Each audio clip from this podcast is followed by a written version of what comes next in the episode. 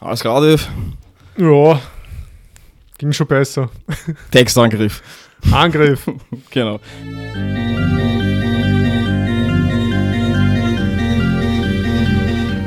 Ja, äh, was machen wir hier eigentlich? Also wir lesen Texte und dann sprechen wir über die Texte. Sehr gut. Äh, wir haben nicht drei Fragen, sondern drei Textstellen und drei Gedanken dazu, oder nehme ich an. Ähm, der Aufbau ist ein, äh, was? Der Aufbau ist eine kleine Einleitung, äh, dann gute Gründe für die Lektüre und eine Besprechung und dann kommen unsere drei Textstellen. Genauso ist es. Die Einleitung machst du, Dave. Ja, danke. Passt. Danke für diese sehr schöne Einleitung zu, ja. zu meiner Einleitung. ja. Ähm, ja, über Wahrheit und Lüge im außermoralischen Sinne. Also eine tolle Schrift von unserem tollen Philosophen, quasi oh. unser Hausphilosoph, Hausphilosoph. Friedrich Nietzsche. Oh. Äh, die wurde 1873 verfasst, das ist also schon ein bisschen eine Weile her. Mhm. Und wurde aber von Nietzsche selbst nie veröffentlicht. Ja, ja. Das kann was bedeuten, muss es aber nicht. Erst viel später, also 13 Jahre später, 1896, veröffentlichte seine Nazi-Schwester den Aufsatz, mhm. weißt du, die ja, ja. Elisabeth Förster-Nietzsche. Hm. Und zu diesem Zeitpunkt war der Nietzsche aber schon vollkommen weggetreten geistig. Also der war da ja zehn Jahre lang mhm. körperlich und geistig ja, hm. gelähmt oder so. Als letzte Handlung hat er, glaube ich, äh, ein Pferd umarmt. Das dürfte dir da eigentlich eh ganz gut also, äh, gefallen, oder? Also, ja, klar. Also wir sind beide Pferdefreunde. Das mhm. war auch der Anfang, meiner, okay. der Anfang meiner, meiner Philosophieliebe. Hat sich aus, aus der, aus, aus, aus der Pferdeliebe okay. herausgeboren. Ah, ja, ja, aber ja, ich weiß nicht, ob er es umarmt hat, aber man sagt, dass der, er hat gesehen, wie ein Kutscher seine, seine Pferde halt gepeitscht hat. Mhm. Und aus dem heraus hat er so ein, aus einem Mitleidsexzess quasi hat er einen Nervenzusammenbruch gekriegt. Und so hat es ihn doch noch eingeholt. Das schopenhauerische Mitleid. ja. Ja, nicht umsonst. Er, er, wehrt sich ja oft gegen die Dinge, die ihm, an, die ihm anheimfallen oder mhm. dem Hounden. Also die ihn verfolgen. So. Ja. Hm. Wie auch immer, ist dann auf jeden Fall 1900 gestorben, aber das soll jetzt nicht unser Thema sein.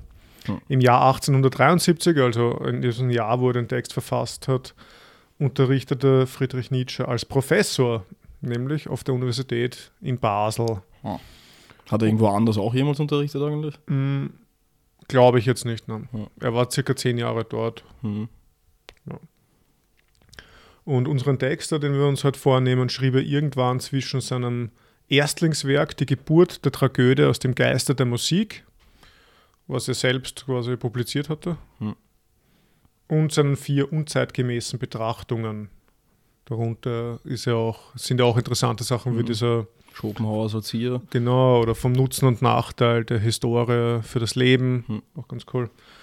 Und ah, ja, abseits von seiner recht langweiligen philologischen Arbeit auf der Uni, mhm. hat er da in dieser Zeit in diesen Schriften, beziehungsweise in den Schriften außerhalb des universitären Kontextes, sehr stark auf Kultur- und Modernitätskritik gesetzt. Also alles so nach dem Vorbild seiner geistigen Erzieher, unter Anführungszeichen eben Arthur Schopenhauer und Richard Wagner. Hm. Ähm, der Volker Gerhard, ein ja, anerkannter Nietzsche-Forscher, überschreibt diese Periode von Nietzsches Denken mit dem Titel Klassischer Philologe und politischer Wagnerianer. Hm. Hm.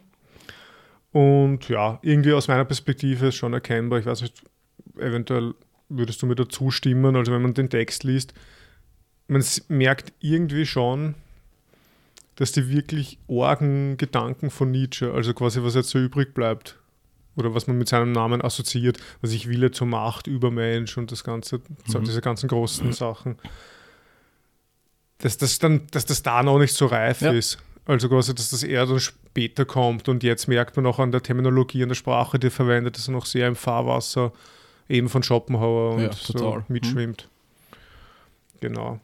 Ja, aber wie auch immer, ich meine, er war noch relativ jung und muss bedenken, der, der Nietzsche hat die Professur mit 25 Jahren erhalten, was mhm. auch sehr interessant ist. Und den Text hat er mit 29 mhm. verfasst. Ja, er war Professor für Altphilologie oder sowas, mhm. also nichts mit Philosophie zu tun im ja. eigentlichen Sinne. Also genau. ich meine, ja, gut. Ich kann mich, ich glaube, mich erinnern zu können an einen Brief, den er geschrieben hat an irgendwem, wo er reinschreibt, dass er trotzdem versucht, seine Studenten irgendwie mit Philosophie zu infizieren. Hm. Also. Gemütlich. okay. Ähm, genau, also nochmal vielleicht ganz kurz zu dem Werk. Also, das ist ein sehr knapper, kurzer Text, den wir heute besprechen. In der kritischen Studienausgabe äh, ist er gerade mal 15 Seiten kurz. Mhm. Und er ist eigentlich abseits von den anderen Texten schon recht, mh, hm, sagen wir mal jetzt originär. Also mhm. es ist schon, es sind schon Gedanken drin, die schon sehr bis in die Gegenwart eigentlich interessant sind für viele Philosophen, Philosophinnen, gerade zur Richtung Sprachphilosophie oder so. Mhm. Wo man schon sagen kann, ja, er hat da eigentlich nebenbei ein paar philosophische Traditionen eigentlich ins Werk gesetzt mhm. oder so. Oder zumindest diese sprachphilosophische, ja, wie auch immer. Ähm, Georgia Colley, das ist der Herausgeber oder einer der beiden Herausgeber von der kritischen Studienausgabe, schreibt im Nachwort, zu diesem Zeitpunkt erweist sich Nietzsche zwar als kühn, aber doch unreif auf der Ebene des reinen Denkens. Was, ah, okay. Ja, genau, also dein Lachen weißt schon drauf, ich weiß auch nicht. Reines also, Denken, na gut, Herr Colli. Ähm, Gerade wenn man irgendwie so als Herausgeber der kritischen Studienausgabe das komplette Werk im Überblick hat oder mal zumindest gelesen haben sollte von mhm. Nietzsche, na. ist es ja schon abstrus, dass er auf einmal daherkommt mit reinem Denken, mhm. mhm. gerade so aus der vernunftskritischen Perspektive von Nietzsche oder so. Ja, Leibgebundenheit und sowas, sehr schön. Ja, naja, wie auch immer. Genau, also so wenig zum Kontext vielleicht vom Text. Und jetzt mhm. sagst du was? Ja, danke. Äh, ja, gute Gründe für eine Lektüre und eine Besprechung des Texts, denke ich. Äh, warum Nietzsche generell?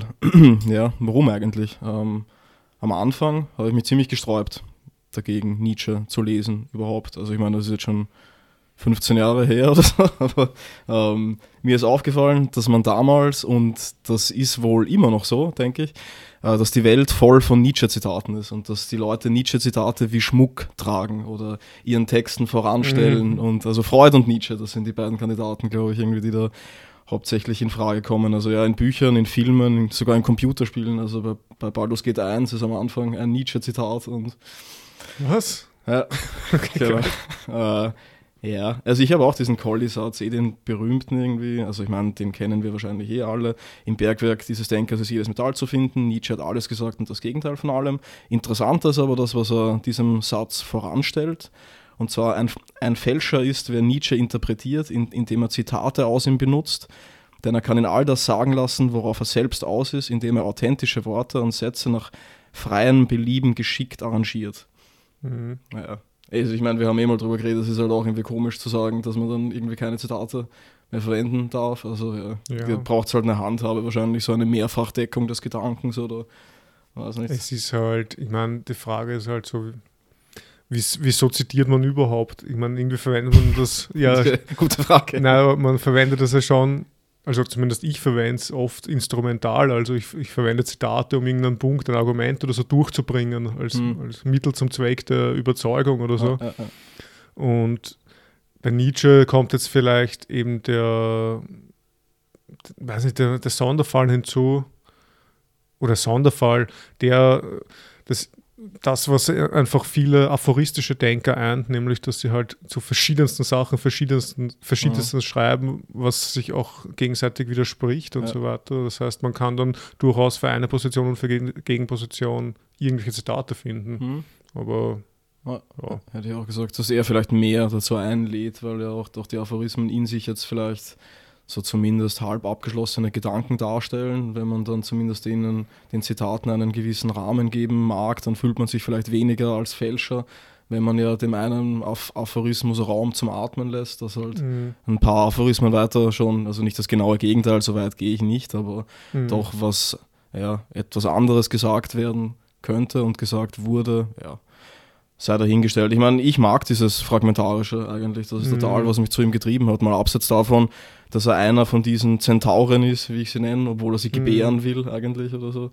Aber er ist irgendwie einer von diesen, von diesen, von diesen Orgenleuten halt zwischen Literatur und Philosophie, ja. die sich irgendwie reingesetzt haben. Also was das ich halt beeindruckend ja. finde. Und da kommt halt dieses Fragmentarische, hat halt auch den Vorteil, dass man irgendwie schnell was gelesen hat und schnell was zum Denken hat. Also es ist irgendwie Mhm. so, man, man kann so, was man früher gesagt hat, dass man irgendwie Verse mit sich trägt und die Mhm. halt ab und zu dann liest, wenn einem, was was weiß ich, die Lust dazu überkommt. So habe ich jahrelang die fröhliche Wissenschaft in der Reklamausgabe mit mir rumtragen und immer mal wieder reingelesen, wenn es mich halt gefreut hat oder so. Ja. Was schon ganz fein ist. Ja. Auf jeden Fall. Es ist auch so, es, es, es bietet einen irgendwie Stoff zum Denken in, einfach in einzelnen Sätzen Mhm. und Behauptungen. Also so, Ja. deswegen, das macht ja auch der, viele philosophische, also viele Texte von Nietzsche irgendwie so, so plakativ, aber jetzt nicht negativ gemeint, sondern so, man kann das ja wirklich irgendwo einfach aufschreiben oder, Ja, ja. oder an die Wand malen oder so. Ich weiß Sich nicht, tätowieren lassen. ja, eh, so, wie- so äh, ohne Musik wäre das Leben ein Irrtum Mhm, oder so. Also sowas kann man einfach auf die Wand spr sprayen. Wenn du zu lange in den Abgrund schaust, schaut der Abgrund in dich. Oder so. also das ist übrigens äh, vor Baldur's Gate 1 ist das ein Zitat. Das kommt. Oh ja. Okay, ja, cool. Ja, also was noch dazu kommt, warum man ihn lesen sollte, denke ich, ist, also für mich zumindest, ist dieser teilweise Battle-Rap-Duktus, Mhm. der da dazu kommt. Also was halt wirklich dieses harte, kurze, knappe ist irgendwie. Und ähm, ja, dieses, dieses Moment des Verschwörerischen zwischen dem angenommenen, zwischen den, der angenommenen lesenden Person und ihm. Also immer dieses Mhm. Wir Ja. sowas. Also wir gegen den Rest der Welt und irgendwie, also ich weiß nicht, was irgendwie auch. Ja. ja, das ist aber gleichzeitig auch voll gefährlich. Ja, ne, sicher. Ich meine, das ist eine, eine absolute Man Manipulationstaktik und normalerweise würde mich das furchtbar aufregen. Mhm. Aber da, also ich weiß nicht, wenn es nicht zu arg ist, da schwelge ich dann schon ein bisschen darum irgendwie so, ja. Ich glaube, man kann Nietzsche ziemlich viel verzeihen, weil er so schön schreibt. Ja, ja, genau. Deswegen sieht man so, ah. geil. ja, ja, ja. Ich, ich glaube, das hat irgendwie auch, äh, also Kierkegaard hat das über Schopenhauer gesagt, glaube ich auch, also dass, Mhm. dass er zu schön schreibt. Ähm, Er Mhm. glaubt ihm alles. Also, also, also genau würde ich das auch so bei Nietzsche teilweise sehen. Also ich Mhm. weiß nicht, dass ich, ja. Hm, Das, das war auch total so bei meiner ersten Lektüre von dem Text. Irgendwie, vielleicht kannst, kannst du dich erinnern, ob es jetzt deine erste war, weiß ich nicht, aber wir haben das ja mit Gorg damals gemeinsam gelesen, vor zig Jahren schon. Da habe ich Mhm. noch im Hotel gearbeitet und habe den Text äh, gelesen im Anzug. Und Oh. ich denke, manche Texte sollte man vielleicht auch im Anzug lesen. Habe ich mir gedacht, ob man damit was machen könnte. Na- Naja, auf jeden Fall war das am Abend und ich war müde und hungrig und ich war total fasziniert davon und habe so jedes einzelne Wort also geglaubt. Ich, ich weiß nicht, ob ich überhaupt alles durchblickt habe oder so. Darum geht es ja auch gar nicht. Ich will doch, ja, jetzt sagen. Also ich entdecke da jedes Mal andere Sachen drin. Also irgendwie, oder ich, Mhm. mein Fokus verschiebt sich bei diesem Text irgendwie. Naja, auf jeden Fall haben wir dann gemeinsam drüber gesprochen und in, in, in vielleicht jugendlichem Hochmut, möchte, möchte ich sagen, haben wir uns da erdreistet, das gemeinsam nach Strich und Faden zu kritisieren. Also ich weiß nicht, komplett Mhm. aufzumachen irgendwie, zumindest in Okay. meiner Erinnerung so. Und also so die komplett ja, konträren Lektüre-Erlebnisse. Also das alleine, wo ich das sofort um, umarmt hat und mir am liebsten auf den Rücken tätowiert hätte, den ganzen Text oder so. Und, und, und dann halt irgendwie ein paar Tage später ist es alles kompletter Müll einfach nur mehr. Und also ich weiß. Okay. Ja. Arg. Ah, Das kann mich gar nicht so erinnern, dass wir Mhm. das so kritisch auseinandergelegt haben. Ja, schon, durchwegs. Also dieses, wo kommt erste Metapher, ah, falsch, zweite Metapher, ah, falsch. Also, Okay. weiß nicht. Aber es, es war halt jugendlicher Übermut, würde ich sagen. Also da waren wir gerade Ja. mittendrin in der Welt aus Wille und Vorstellung und dementsprechend auf alles gezeigt. Mhm. Und, naja. Ja gut. Ähm, was vielleicht noch für diesen Text spricht, ist schon dieser Aufsatzcharakter, finde ich. Also Mhm. das ist schon so ein abgeschlossenes Ding. Also du hast mehr von Nietzsche gelesen als ich auf jeden Fall, aber da, also ich weiß nicht, das, ähm, ja, er bemüht sich noch mehr um ein Ende, kommt mir vor. Oder so viele Aphorismen enden dann, also wie halt Aphorismen generell enden, das ist einfach schwer, sie zu beenden, glaube ich, enden mit, mit einer Frage oder mit so einem Mhm. Provokationspunkt einfach noch oder so. Und da habe ich so den Eindruck, dass das schön ausgleitet irgendwie. Mhm. Ja. Na, es ist ein durchargumenti- durchargumentierter Text und jetzt nicht nur behauptend oder so, Mhm. nicht nur so sentenzenhaft, sondern ja. Ähm, ja, es ist auch, ich habe das jetzt vorher nicht vorgelesen, aber der, der Volker Gerd hat auch in seinem Buch geschrieben, dass das eventuell die, die schönste und knappeste Einführung, Schrägstrich Selbsteinführung von Nietzsche in sein Werk ist weil, Mhm. weil er da halbwegs konsistent mal seine Position quasi durchargumentiert. Hm. Ja, auf jeden Fall. Also würd, eignet sich für alle, die mal da reinlesen wollen, glaube ich, in Nietzsches Gedankengut. Vor allem, wie gesagt, das hat nur 15 Seiten und Ja. dann kann man, und es ist wirklich vor allem die, ersten, die erste Hälfte, also der Text ist in zwei Abschnitte unterteilt. Und in der erste Abschnitt, also da ist er wirklich in, weiß nicht, jeder zweite Satz hat eine neue Erkenntnis oder mhm. so oder, oder macht ein neues philosophisches Problem auf. Und mhm. das ist schon sehr so, wow, okay, was ist da ja, los? Ja, ja, also. Total. Und das letzte Argument, das wollte ich auch noch, da wollte ich noch Nietzsche selbst zu Wort kommen lassen. Also wir werden das eh noch öfter machen. Ja, ja. Aber so habe ich halt die Möglichkeit, noch ein Zitat reinzuschummeln, habe ich mir gedacht. Mhm. Und zwar gleich, wie es beginnt. also.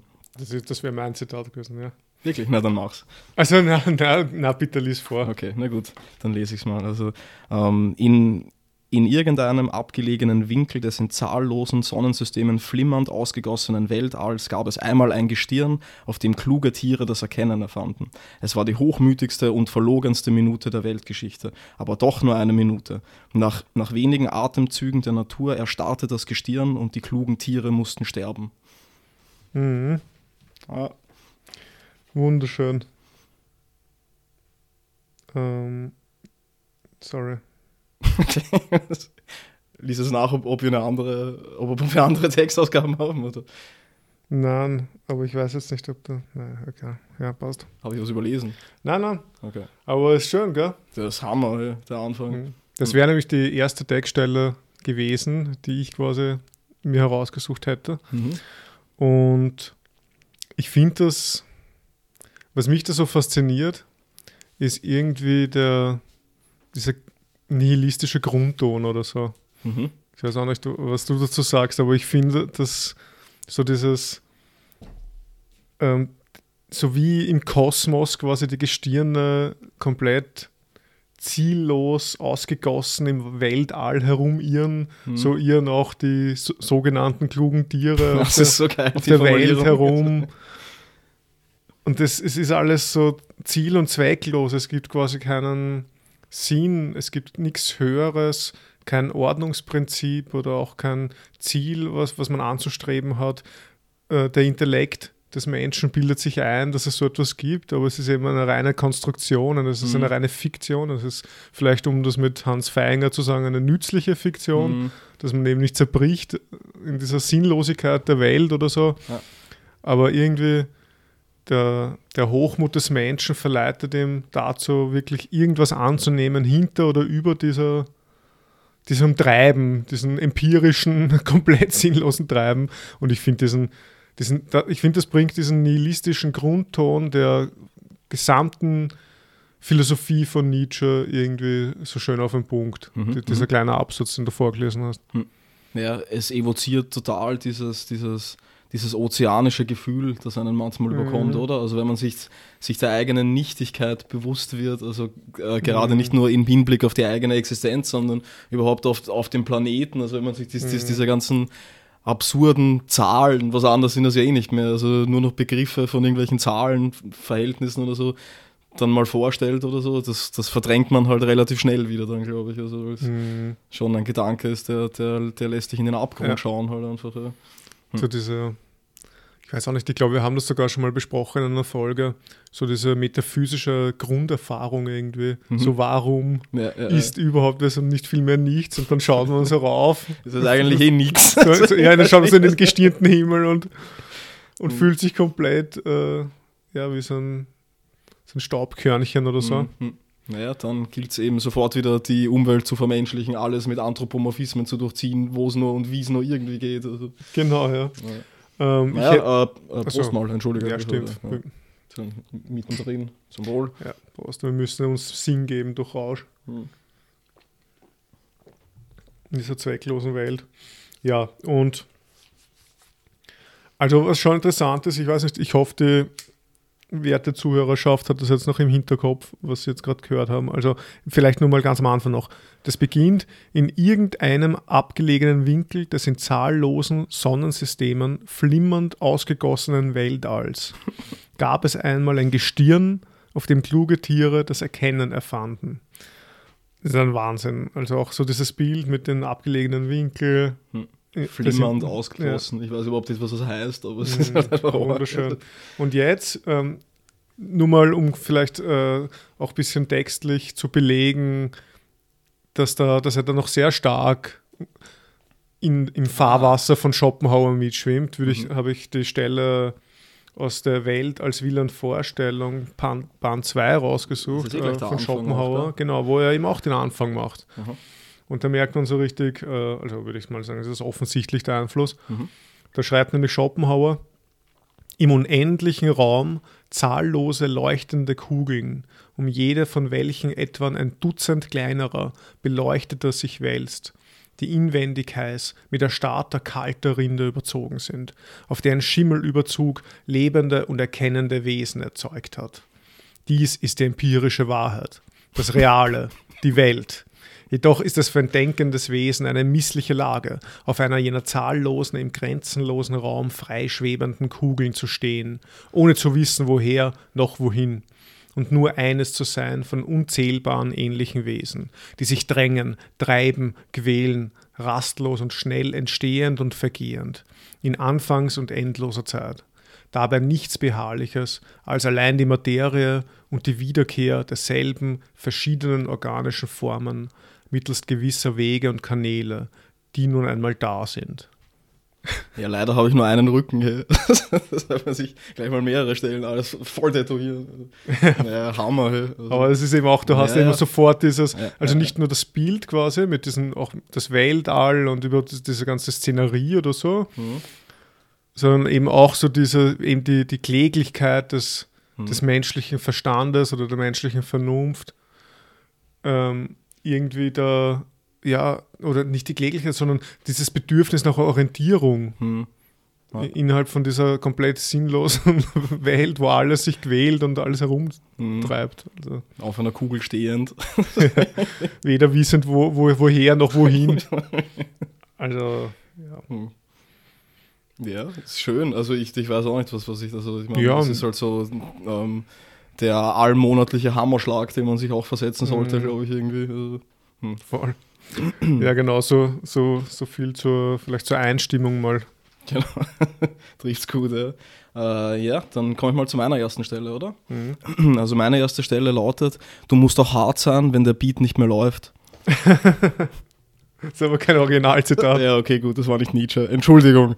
Nein, also mein erstes Zitat in Wahrheit. Ähm, verschweigt die Natur ihm nicht das Allermeiste, selbst über seinen Körper, um ihn abseits ähm, von den Windungen der Gedärme, dem raschen Fluss der Blutströme, den verwickelten Fasererzitterungen in ein stolzes, gauklerisches Bewusstsein zu bannen und einzuschließen.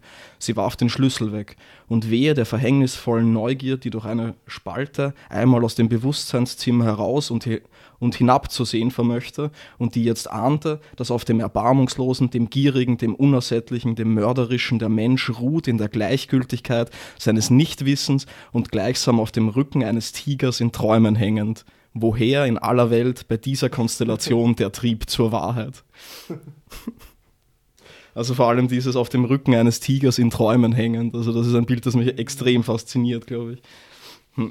Ja, sehr schön. Naja, es ist auch irgendwie dieser, also der Intellekt, du hast es eh schon äh, anklingen lassen, doch bei Schopenhauer findet sich das irgendwie, also dieser, dass, dass dieser Schimmelüberzug auf der Welt erkennende Wesen hervorgebracht hat mhm. und dass irgendwie so der Intellekt, also das, von dem der Mensch denkt, dass er sich die tierische Natur unterwerfen kann, damit ist genau ein Mittel zur Erhaltung seiner tierischen Natur. Also der Intellekt, der, äh, weiß nicht, dessen Hauptfunktion oder, oder dessen, dessen große Leistung, die Verstellung, ist, dient eigentlich der Selbsterhaltung. Also herrscht nicht über den animalischen mhm. Teil, sondern ist vielleicht ein blinder Diener dieses Herrn. Also, und vielleicht gerade dadurch, dass, dass er sich herrschend denkt, weil er sich an die, an die Verstellung gewöhnt hat, dass, dass er sich auch vor sich selbst verstellt und mhm. das so lange verdrängt, bis er es vergessen hat und, ja, und dadurch zu einem gewissen Maß an Ruhe kommt. Also. Mhm. Ja, äh, ist eine.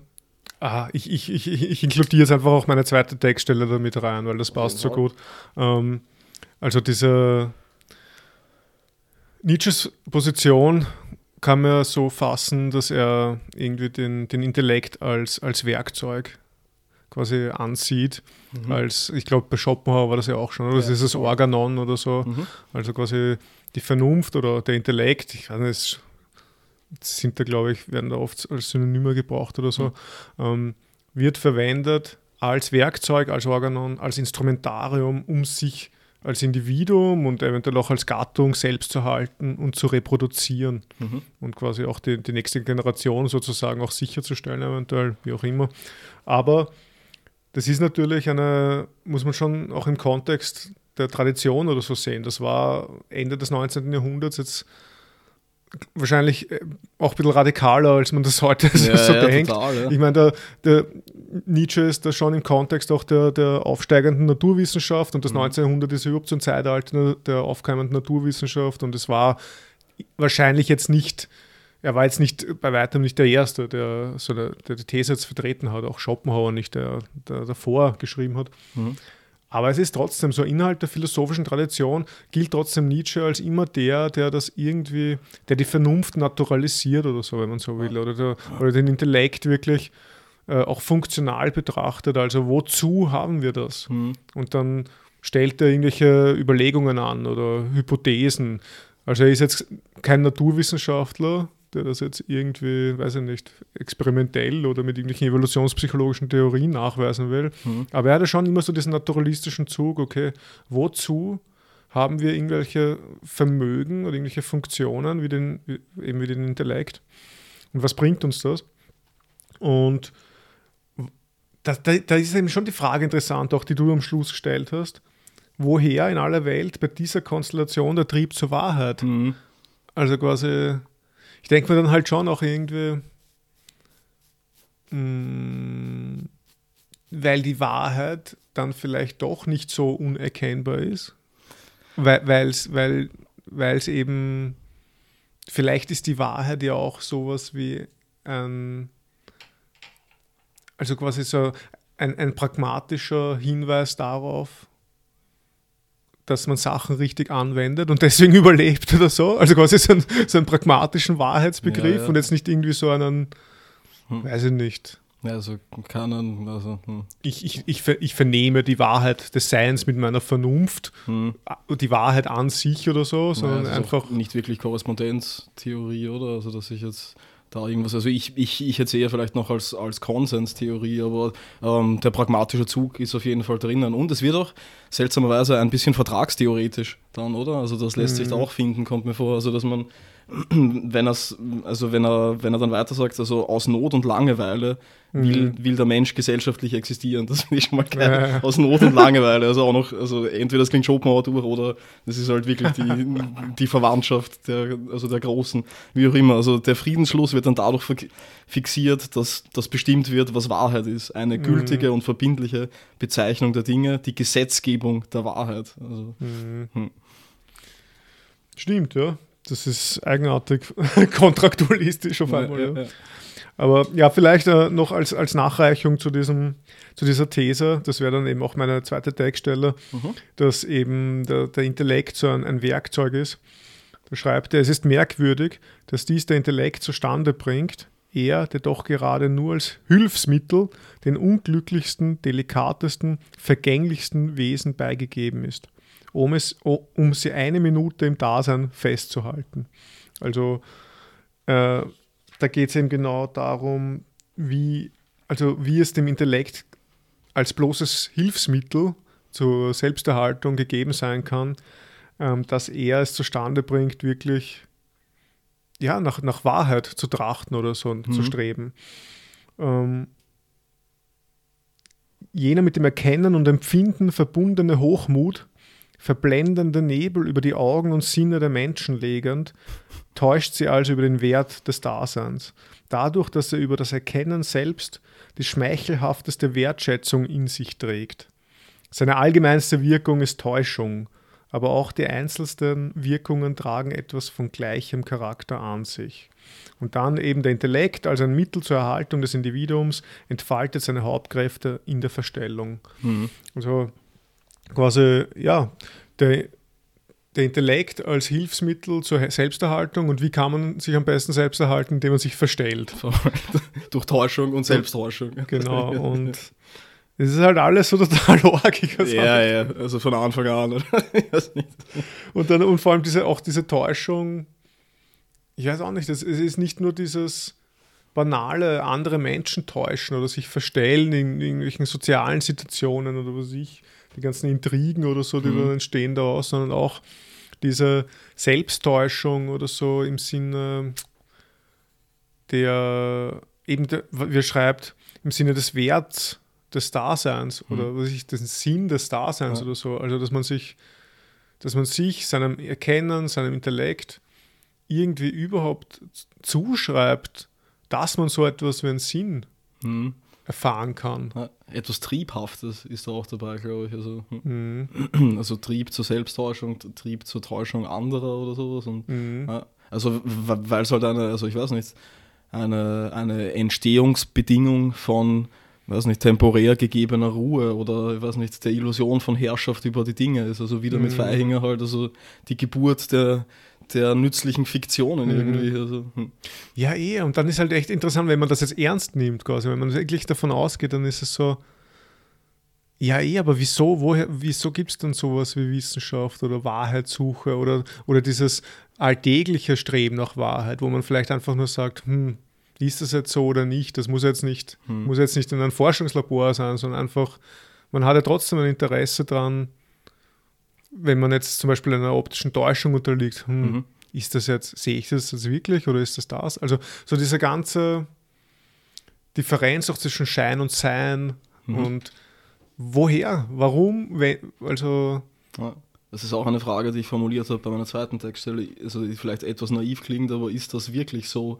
Also dass, dass das mhm. wirklich nur alles, also ähm, dass man das zur moralischen Instanz erhobene Streben nach Wahrhaftigkeit einfach nur aus dem Grund sucht, um nicht als Lügner zu gelten, also als Person, die ausgeschlossen ist aus der Gesellschaft, mhm. sozusagen, weil sie ein gewisses Maß an Schaden an, an den falschen Stellen lügt oder die oder nicht richtig lügt sozusagen, sondern halt falsch lügt, also mhm. unwahr lügt oder so, also nicht nach den, nach den gegebenen Konventionen mhm. lügt. Also ob es nicht dann trotzdem irgendwie was, also eh, das ist ein wunderschönes Beispiel, das du gebracht hast. Also wenn, wenn ich etwas sehe, von, von dem ich, also dass ich nicht ganz in Einklang bringen kann mit dem, was man was mein Realitäts- oder Wahrheitssystem bis dahin einfach geliefert hat, also so eine Art von, von Kohärenzbruch oder so besteht, ob das nicht dann auch ein Streben nach Wahrheit ist, dass ich unabhängig von also der Zugehörigkeit zu einer, zu einer Gesellschaft mhm. verstehen könnte. Also, ja.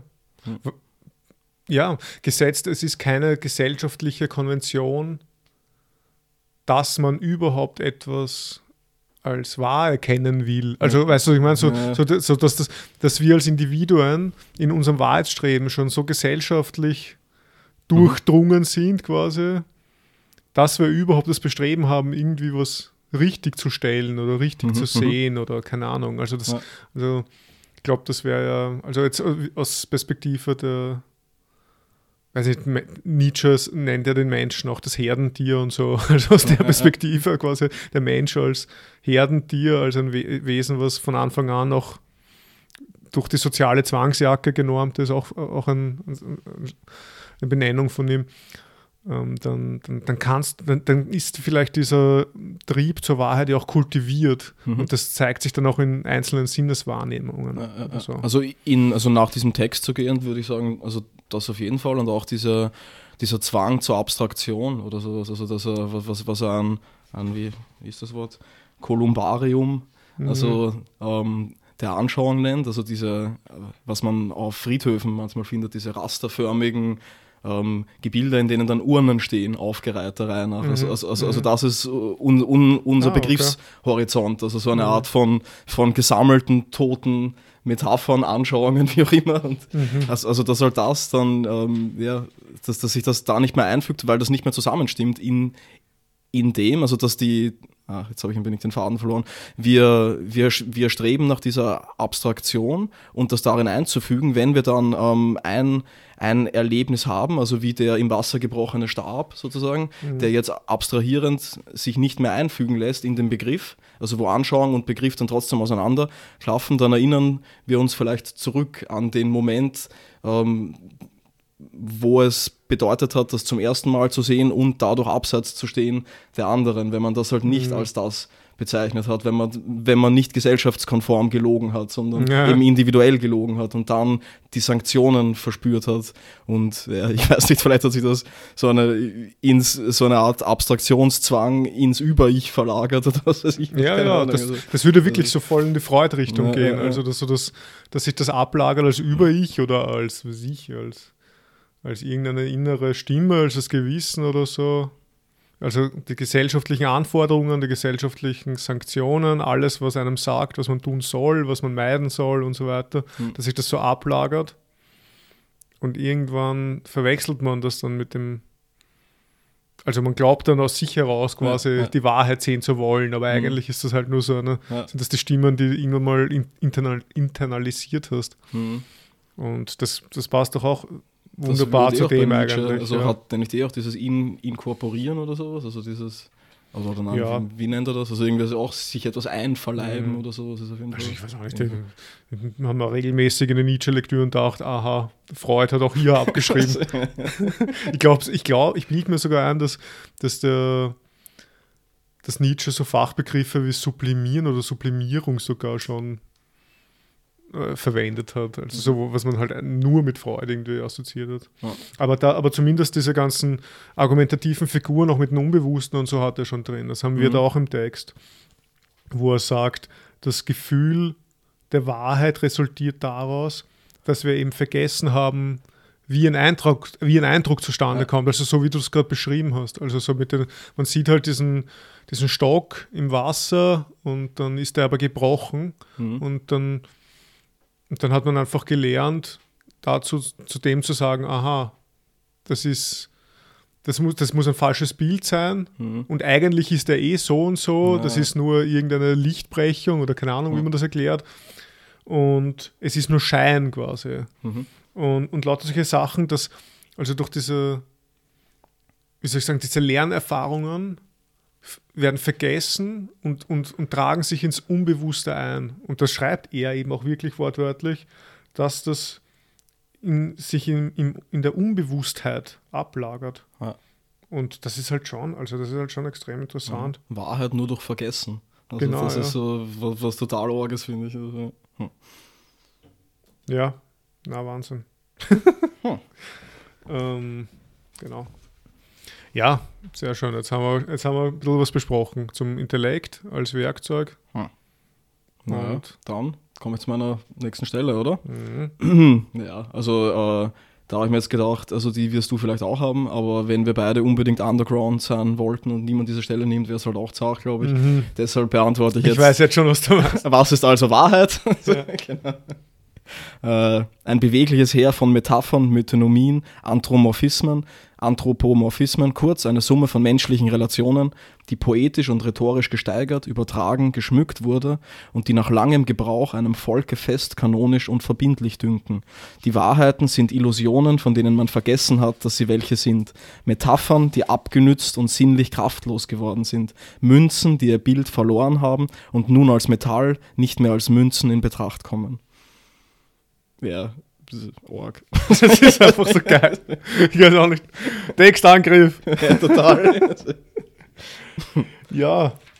Na, ich weiß auch nicht. Also die Sache ist die, wir könnten uns vielleicht dieser Textstelle oder diesem Argument annähern, also oder dieser These, dass äh, eine Wahr, also dass Wahrheit nur ein bewegliches Heer von Metaphern ist, jetzt Mhm. runtergebrochen, könnten wir uns äh, annähern, indem wir versuchen, die zwei Seiten davor zu rekonstruieren. Also quasi, vielleicht schaffen wir es ja. Ich habe mir da jetzt selber auch keine Notizen gemacht oder so, deswegen das ist jetzt, das ist jetzt offen, Ergebnis offen. Ähm, das ein bisschen zu rekonstruieren, was da für eine Wahrheitstheorie im Hintergrund ist oder Mhm. eine, ja, Wahrheitstheorie, eine, eine sprachphilosophische Annäherung an das Thema Wahrheit oder so. Ja.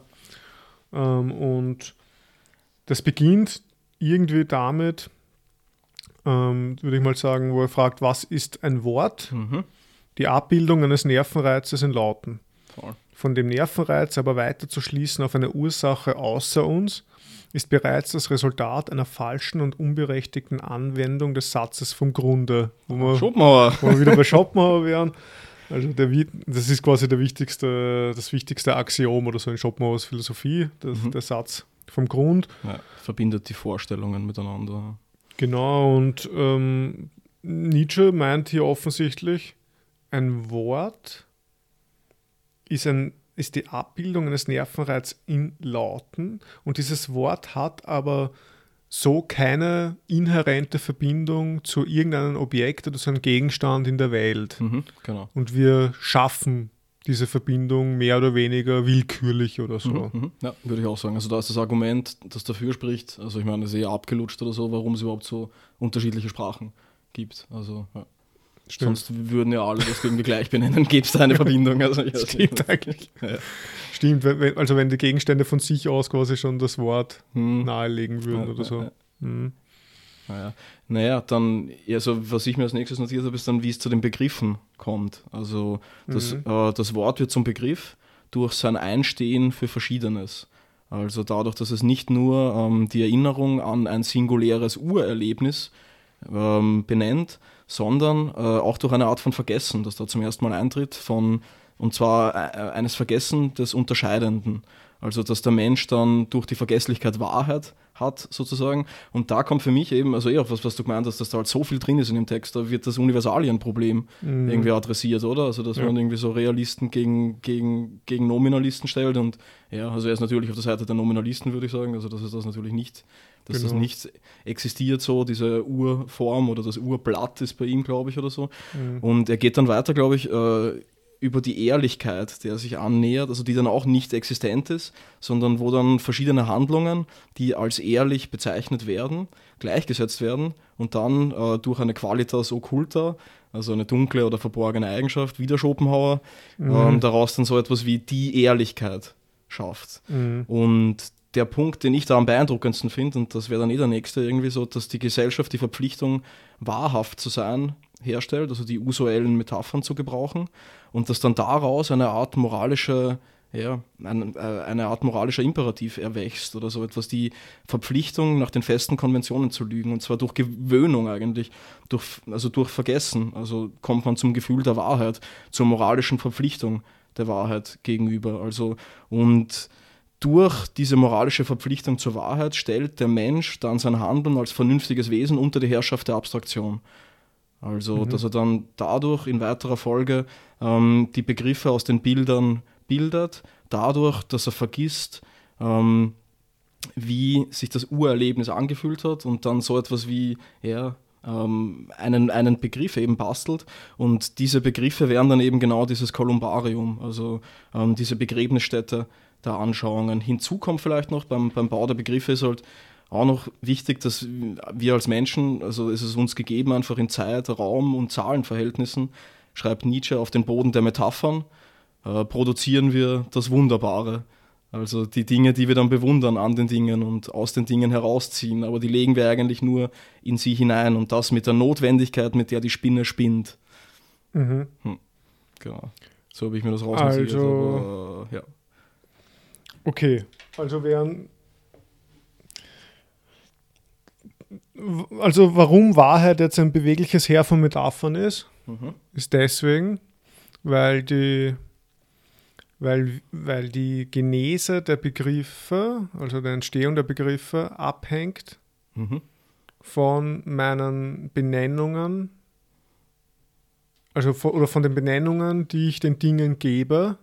Ja, was einen, einen metaphorischen Charakter hat, würde ich sagen, weil du so eine Art Bruch hast. Also du bezeichnest, also du, du wechselst die Sphären, das zeichnet eine Metapher aus. Also du mhm. hast diesen, diesen, diesen, diesen Sinnesreiz, diesen, diesen Nervenreiz mhm. und du überträgst ihn in, in einen Laut.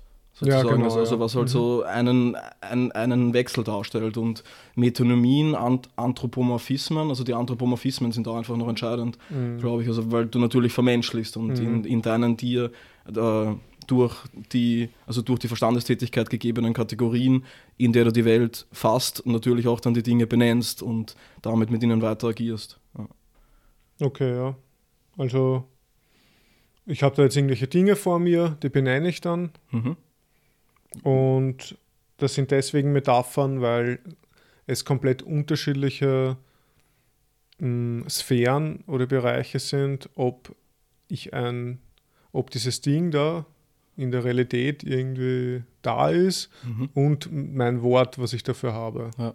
Also es greift Und- vielleicht noch bei Nietzsche dahingehend zu kurz, also das Sprachsystem selbst nicht wirklich ähm, naja, in Betracht zieht, glaube ich. Also ich, ich Mhm. habe mir das eher so vorgestellt, dass du eine Masse von Dingen hast und du hast halt eine, eine Masse von, von, von Morphemen oder, oder von Phonemen, also von Lauten, die du irgendwie Mhm. zusammenfügen kannst, um dadurch einen der Sprache inhärenten Sinn zu konstruieren. Und mit der Sinnkonstruktion in der Sprache versuchst du die Sinnkonstruktion, die, die dir die Anschauung in der Wirklichkeit liefert, abzubilden. Oder nur funktionieren diese beiden Systeme auf unterschiedliche Art und Weise. Also die Grammatik der Weltwahrnehmung ist eine andere Grammatik als, als die Grammatik der Sprache. Und Ja. deswegen überträgst du aus einer Ja, Sphäre in die andere. Und das wäre dann, Okay. hätte metaphorischen Charakter. Das ist das ich. Also, okay. ja. Würde ich sagen. Weil ja. ich, ich, ich denke mir halt immer, wo- ich, was ich immer noch nachvollziehen kann, ist zum Beispiel dieser Abstraktionscharakter. Also wenn, Mhm. wenn ich sage, da ist jetzt eine Birke und eine Esche und keine Ahnung was, verschiedenste, sagen wir mal, eh, das, wir sind schon, wenn ich Birke sage, sind wir schon auf der Begriffsebene, aber sagen wir mal, wir schauen unterschiedliche, unterschiedlich aussehende Bäume an oder sowas. Und dann sage ich, aha, ein Baum. Mhm. Dann abstrahiere ich, also ähm, ich, ich ziehe das weg, eben wie er sagt, ich ziehe das Individuelle weg. Mhm. Dieses Abstrahieren ist ja auch von Trahere. Mhm. Ziehen oder Ziehen. so. Vom Traktor. Genau, der Traktor ist ja ein Wegzieher oder so. ähm, ein Zieher. Na, wie auch immer, auf jeden Fall. Das ist ja eigentlich eine relativ ähm, eingängige Sache, wo ich sage, ja, natürlich. Also ich vernichte das Individuelle. Mhm. Ich, ich mache etwas gleich oder so, ähm, indem ich einfach einen allgemeinen Begriff dafür habe. Mhm. Und jetzt schreibt er dann eben, ähm, er bezeichnet nur die Relationen der Dinge zu den Menschen, das ist dieses Anthropomorphismus-mäßige, und nimmt zu deren Ausdruck die kühnsten Metaphern zu Hilfe. Ein Nervenreiz zuerst übertragen in ein Bild, erste Metapher. Mhm. Das Bild wieder nachgeformt in einem Laut, zweite Metapher. Und jedes Mal vollständiges Überspringen der Sphäre, mitten hinein in eine ganz andere und eine neue. Also quasi, okay, also dass man quasi in dieser Begriffsbildung oder in dieser Wortbildung mehrere Sphären überspringt und das jetzt nicht alles, weiß nicht, nach irgendwie logischen Gesetzmäßigkeiten oder so, Mhm. okay. Für mich war halt immer so das Problem, aber das hast du jetzt eh schon eben dargestellt, was da, was da jetzt das Metaphernmäßige dran ist. Also Das, das, könnte man auf verschiedenste Arten fassen. Ich glaube, ich, ich finde es eh ganz gut. Also, das sagt erste Metapher, zweite Mhm. Metapher. Also, das ist irgendwie, ich meine, er erweitert natürlich den Begriff der Metapher. ja, eh genau. klar. Auf Also, das, auf das, auf, erst, ich glaube, erst, man muss das mal verstehen, oder? Mhm. So, dass, dass er Metapher als ein extrem weites Konzept fasst. Ja. Dass das nicht irgendwelche sprachlichen Tropen sind oder so in Mhm. der Rhetorik, sondern dass das irgendwie eine, einfach im Endeffekt eine Verschiebung, Mhm. eine Bedeutungsverschiebung vielleicht Mhm, bedeutet. mhm. Ja, also so eine, ein, eine Übertragung vielleicht eher. Eine als- als Übertragung? Eine Verschiebung, Okay. aber ja, also sicher. Also, Ja. ähm, ja, von, von Bedeutungen, die innerhalb ein, eines Systems generiert wurden, auf ein anderes System. Mhm. Dahingehend vielleicht, ja. Ja. Also, Aber das ist eben schon mal, ich finde, das muss man mal checken, dass, dass er Metapher überhaupt so weit fasst, mhm. dass man da mitgehen kann von dieser, also mit der These, dass Wahrheit ein bewegliches Heer von Metaphern ist, Ja, weil dann checkt man, betrachtet ah, wäre es vielleicht eh mehr äh, eine Allegorie als eine mit, aber da lehne ich mich jetzt aus dem Fenster, keine Ahnung mehr. hm, Naja. ja, okay. Aber ja, und, und, und dann, und wir, und wir glauben dann quasi zu wissen, also ich glaube, das ist ja schon eine Kritik an dieser Korrespondenztheorie der Wahrheit. Also die Korrespondenztheorie der Wahrheit sagt im Grunde, wenn Objekt und Benennung Mhm. übereinstimmen, ist es wahr oder Ja. sowas. Und, oder Aussage Also und Sachverhalt und Aussage. ja. Sachverhalt und Aussage, genau. Ähm, und da ist jetzt der, Punkt doch auch so, dass wenn ich dann sage, so, ah ja, das ist ja eine Birke, dann ist das wahr, wenn das, was ich, eine gelbe Rinde oder so hat. Ja. Ähm, und da meint er, ja, ähm, das ist. Das, Metapher, das kann, in, Metapher, das kann Metapher. ne, ja genau so in, in ein paar Jahren kann Birke etwas anderes bedeuten oder in einer anderen Kultur oder in, einer- Mhm. oder anderen, in einer anderen Zeit oder das ist halt alles nicht, das sind einfach nominalistische Konventionen. Mhm. Wir haben jetzt gesagt, okay, Birke bedeutet auch weiße Rinder und so weiter. Da mhm. kann man das Birke nennen. Und irgendwann, nach, weiß ich jetzt, jetzt in unserem Lebensalter, wenn ich jetzt eine Birke sehe, dann denke ich mal, ah, eine Birke. Und das Gott ist dann. Lüge ich richtig. Na, na, aber ist das dann, aber man, man, man denkt dann quasi so, ja, man, man, man denkt wahr. Ja, ja so. also etwas zu ah, erkennen. Das ist ja auch mit man einer erkennt Art, das. Ja, also äh, mit einer Art von, von Freude verbunden, oder? Ja, dieses Erkennen. Also so wie das, ah, eben, aha. Eben, genau. Und, und, und dieses Aha-Ding und das ist ja, das sind ja alles so die Kennzeichen von diesem Trieb zur Wahrheit, mhm. der eigentlich nur daraus resultiert, dass wir vergessen haben, dass irgendwann einmal der Zeitpunkt war, wo uns eingetrichtert worden ist, dass das verdammt nochmal eine Birke ist ja, und keine, keine ja, weiß nicht, Duje. Hm. Und jetzt das, das Lob der imaginierten Gesellschaft im Kopf hat oder so richtig gut gemacht, Klaus. Genau. Du hast die Birke erkannt. So das Schulterklopfen. Genau. Hm. Okay. Ja, geil. Oh, okay, auf jeden Fall. Drop the mic. Drop the mic. Hm. Ähm, ich weiß jetzt nicht mehr, bei wessen Stelle wir eigentlich waren oder so, aber das war jetzt Na, also diese Metaphernstelle, die habe ich auch als drittes rausgesucht. Also. Ah, okay, dann bleibt eigentlich eh nur meine letzte, mhm. oder? Kann das sein? Ja. Okay, na gut, da habe ich ein etwas längeres Zitat. mm. Aus meinem Buch, aus meinem neuen Buch, aus Prinz. Das, okay. äh, noch ein Bushido-Zitat.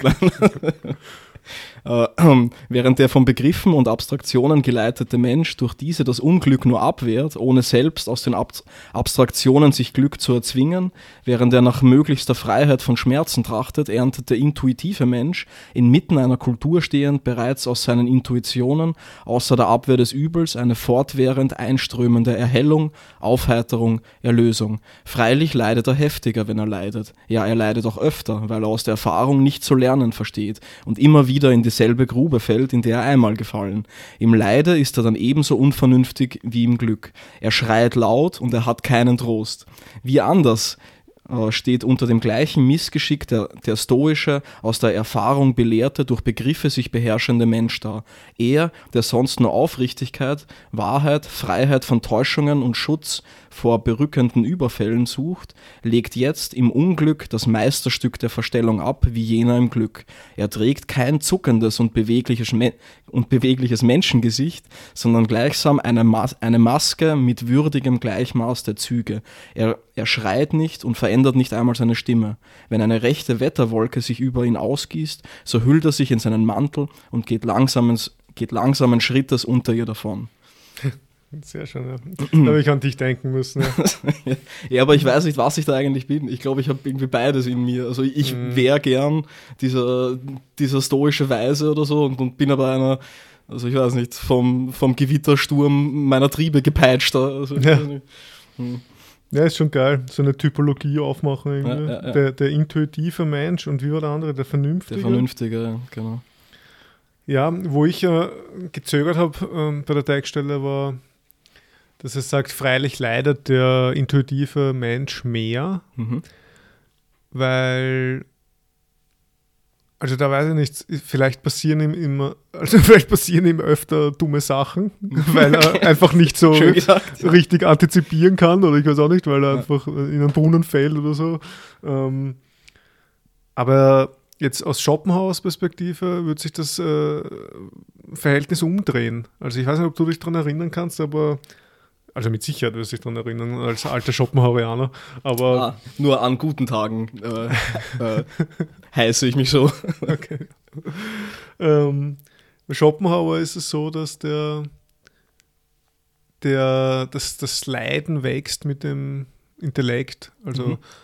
je mehr Intellekt, desto mehr Leid Mhm. Also gattungsübergreifend. Ja. Also, ich, also der Mensch ist das Wesen, was am, am stärksten leiden kann, mhm. irgendwie, aber auch innerhalb des Menschen. Also ähm, ja, das ist jetzt natürlich auch ein bisschen anachronistisch, jetzt quasi so eine Hierarchie oder Rangfolge zwischen Menschen anzunehmen, aber Schopenhauer gab es. Also. Ja, und da gab es ja noch, da war ja auch der, dieser Genius, also der Genie-Diskurs mhm. noch viel. Ja, ja. Genie-Ästhetik auf jeden Fall. Ne? War noch viel äh, aktueller und so. Ja, aber, also viel zeitgeistiger, sagen wir mhm. so.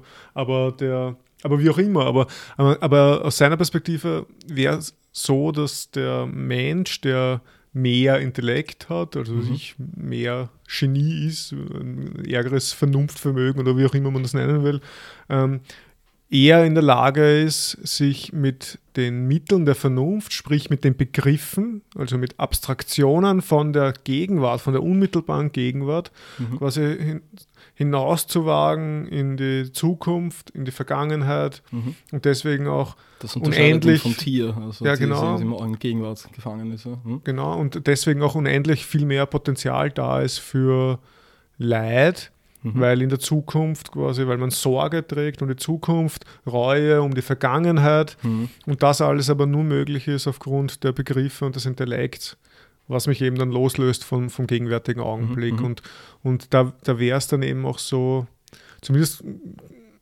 glaube ich mich daran zu erinnern, dass er eben dann meint, so ja, deswegen sind die Leute, die halt vernünftiger sind, jetzt der vernünftige Mensch, den man einfach mehr leiden, mhm. weil er mehr nachdenkt. Ja, ja, aber bei Schopenhauer wäre der Gegensatz nicht so sehr der vernünftige Mensch und der intuitive Mensch, sondern mehr der vernünftige Mensch und der also ich weiß nicht, der hat ja so eine eigene schöne Typologie der Trotteln sozusagen, also, also Leute, denen es an, an, an Urteilskraft fehlt, also irgendwelche Toren oder was weiß ich was. Und also, also, also nicht so sehr zwei, hm, ich weiß nicht, zwei der Prachtexemplare der Gattung Mensch, sozusagen, wie sie mhm. Nietzsche, glaube ich, hier eher, eher beschreibt. Also, die, also der vernünftige Mensch in höchster Ausformung und der intuitive Mensch in höchster mhm. Ausformung, sondern, sondern bei Schopenhauer wäre wahrscheinlich der vernünftige Mensch in gewisser Weise auch der intuitive Mensch da, naja, nicht zu 100 Prozent wahrscheinlich, aber doch dahingehend, dass er irgendwie, hm, hm, ja, vielleicht, also das Bild, das mich bei Schopenhauer so fasziniert hat, ist dieser Teppich, den man umdreht. Und von vorne schaut er schön aus, sozusagen. Und wenn es den umdrehst, dann siehst du halt, wie die ganzen Fäden verbunden sind. Das mhm. ist dann nicht so schön mehr, aber man hat halt mehr Einsicht darin. Und der intuitive Mensch bei Nietzsche, den könnte ich mir so vorstellen, dass der den Teppich umdreht und dann nicht nur die Fäden sieht, sondern sie auch durchschneidet und irgendwie neu verbindet oder so. Was dann oft auf das Vorige, aber ich meine, ja, das führt jetzt natürlich ein wenig zu weit und äh, in meine eigene Vorstellungswelt. Aber okay. worauf ich nur hinaus will, ist, dass vielleicht der Unterschied nicht so zu 100% tragend ist, aber ich gebe dir recht, dass es ähm, ja, bei Schopenhauer wahrscheinlich der, also sicher sogar der Mensch mehr leidet, der ja, sich die Welt mehr untertan gemacht hat durch Begriffsverwendung oder durch adäquate Verwendung seines Erkenntnis- und Vernunftvermögens. Mm, ja. Danke, Klaus. Ja, gerne.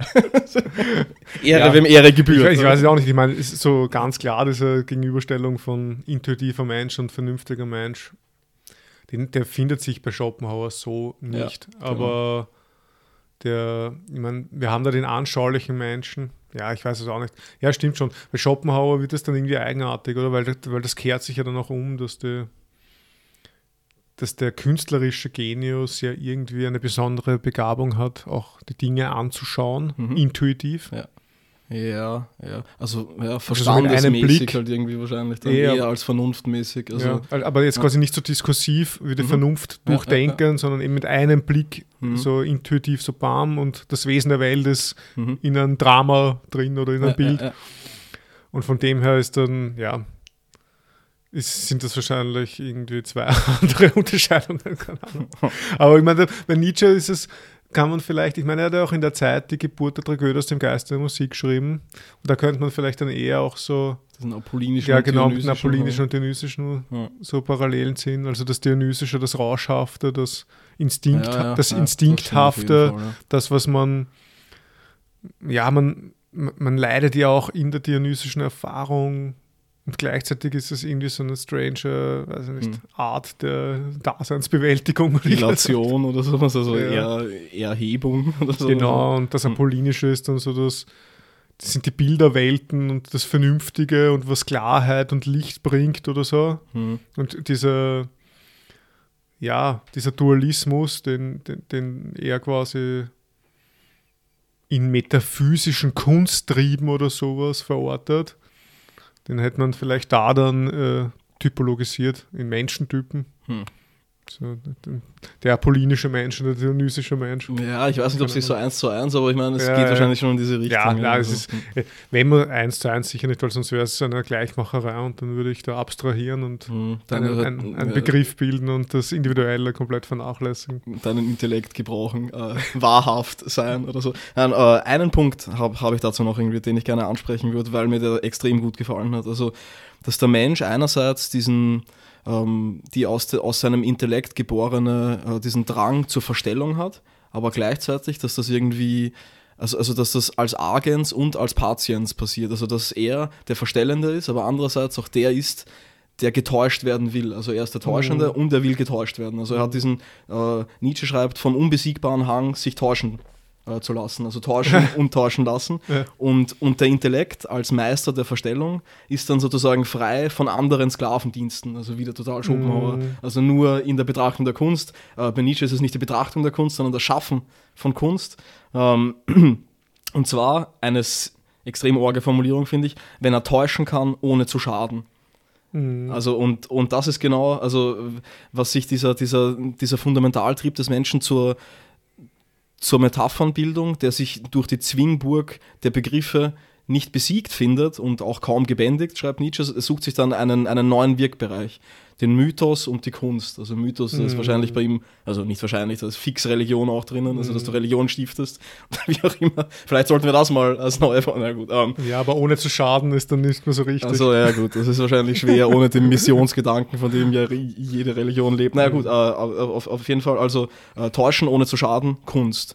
Das mm. heißt, ähm, der Intellekt, der Meister der Verstellung, ist dann frei davon, die Raub- und Beutezüge für seinen Herrn, die Selbsterhaltung auszuführen und kann dann von der Intuition und nicht von den Begriffen geleitet agieren und neu schaffen irgendwie. Und das, mhm. äh, ist einfach ja. schön, also täuschen ohne zu schaden, das ist Kunst. Irgendwie. Ja, das, ja, das ist so Wahnsinn, ja. ja.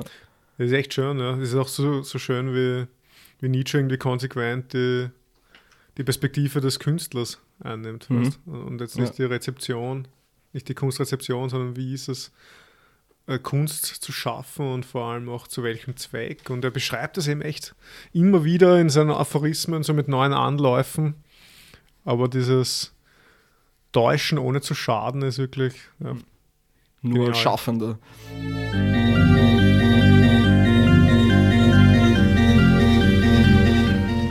Ja, sehr, sehr schöner Abschlussgedanke.